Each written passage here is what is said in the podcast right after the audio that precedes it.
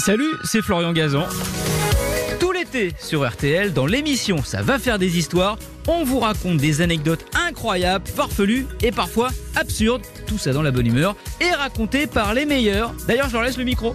RTL, Ça va faire des histoires. Laurent, est-ce que vous êtes prêt Oui. Je vous rappelle qu'il faut terrasser par euh, une anecdote hallucinante. Oui. euh, l- L'anecdote de- d'Hélène Gâteau. Eh bien, alors écoutez, je vais essayer de. Je vais En relever le trois défi. minutes, par contre, hein. Je vais relever le défi. C'est ça qui va être dur en 3 minutes Oui, ce sera peu- ça peut même être plus court. Ah, c'est vrai ça, ça peut même être plus court. Ok, Parce que, allez-y. mais ça, ça commence par un petit extrait musical, Ah. puisque je vais m'économiser hein, pour monter en pression. Et euh, voilà, je suis un, comme un diesel, on va faire chauffer le moteur. On est un petit peu euh, au warm-up. Et je vais vous demander d'écouter ceci. Euh,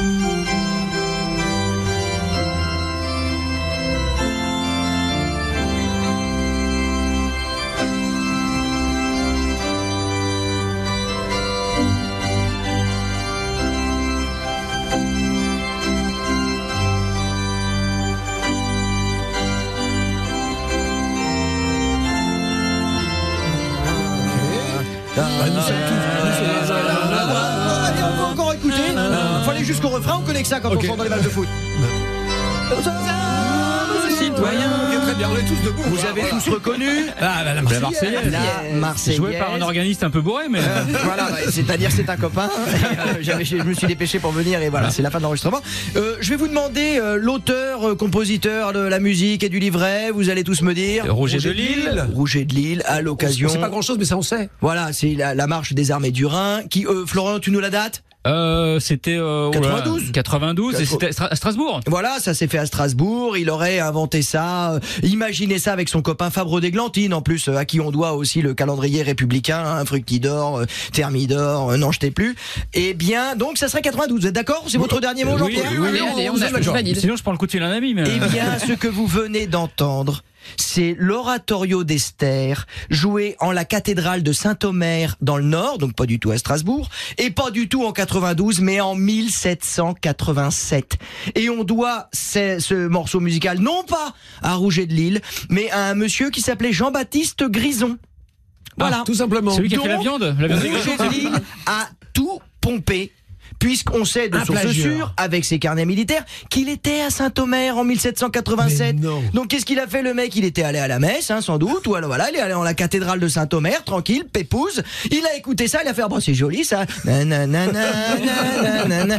Oh bah tiens, c'est cool. Et puis il est reparti en sifflotant, et puis il s'est retrouvé dans l'Est, et puis un jour avec l'armée du Rhin, etc. Il s'est dit, oh j'ai un souvenir sympa pour faire une musique un peu comme ça, militaire, martiale, pour donner un peu du courage aux Marseillais et aux fédérés qui allaient chasser le roi des Tuileries le 10 août 92. Oh bah j'ai cette petite musique, si ça vous plaît, on va appeler ça la marche pour l'armée du Rhin. C'est devenu notre Marseillaise, mais pas du tout. Cette Marseillaise, on la doit non pas à Rouget de Lille, euh, ni pour les paroles à Fabre d'Églantine, on la doit à Jean-Baptiste Grison. Et ce sera ma conclusion, la République vous trompe.